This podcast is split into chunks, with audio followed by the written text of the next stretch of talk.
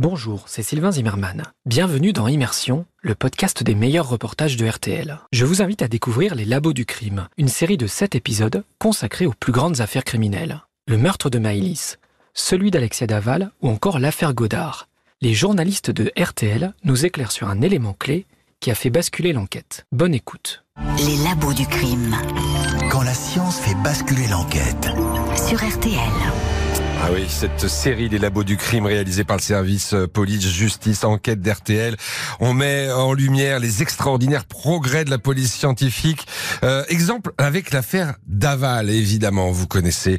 Le corps d'Alexia Daval avait été retrouvé en partie calciné euh, dans une forêt à l'automne 2017 et son mari Jonathan pleurait euh, à sa mort. On l'avait vu avant, finalement, quelques mois plus tard, d'avouer le meurtre de sa femme, provoquant un deuxième choc pour l'entourage de, de, la victime. Et bien dans ce dossier hors norme et ultra médiatique, Alice Moreno, la science était bien au service de l'enquête.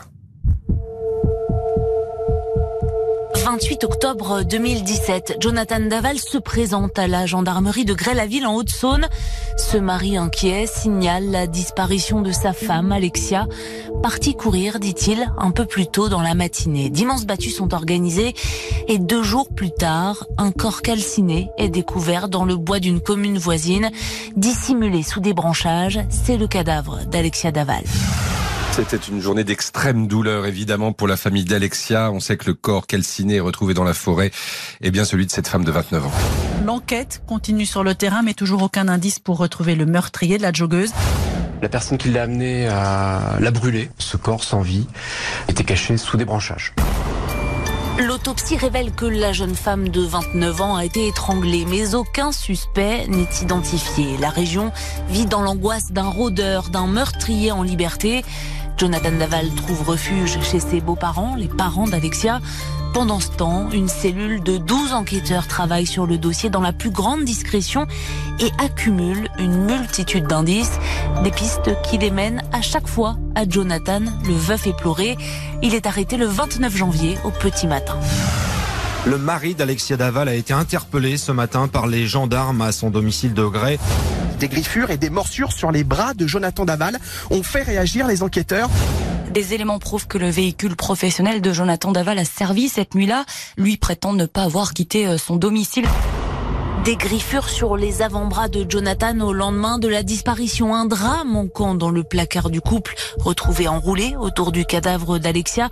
Les preuves sont accablantes. Puis il y a cette balise GPS installée sur le fourgon professionnel de Jonathan. Elle prouve que le véhicule a été déplacé la nuit du crime de la maison des Daval jusqu'au lieu de découverte du corps.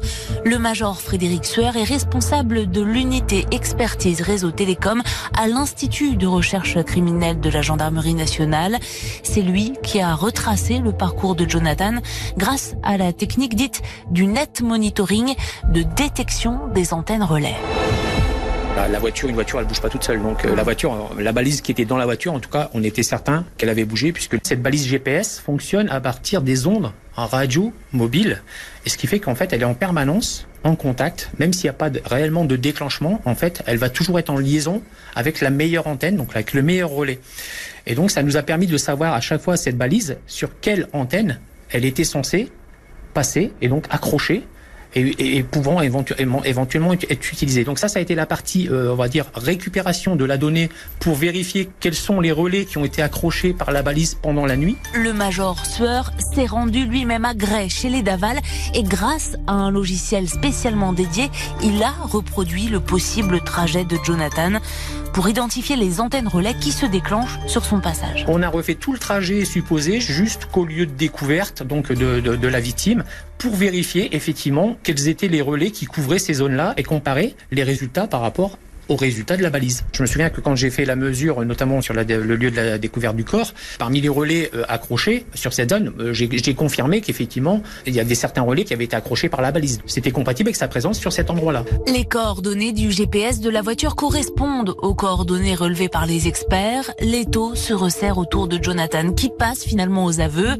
Dans cette affaire, les réseaux télécoms ont servi de mouchard et à l'avenir, les données seront de plus en plus précises grâce à l'implantation d'antennes antenne 5G. C'est simplement des fréquences et des cellules qui vont être ajoutées, comme quand on est passé de 2G à 3G, comme on- après on a passé à 4G, et ben là on va rajouter des fréquences, on va rajouter des cellules supplémentaires simplement. Plus la zone de couverture d'un relais est petite, mieux c'est pour nous, puisqu'en fait on est, on est beaucoup plus précis, on, on peut presque parler de géolocalisation. Plus le quadrillage des antennes relais sera resserré, plus les parcours meurtriers seront apparemment faciles à remonter. Les labos du crime. Sur RTL. Merci d'avoir écouté cet épisode des Labos du crime. N'hésitez pas à nous laisser un commentaire, à mettre une note, à en parler autour de vous. Retrouvez tous les épisodes sur l'application RTL, sur RTL.fr et sur toutes les plateformes partenaires. À très vite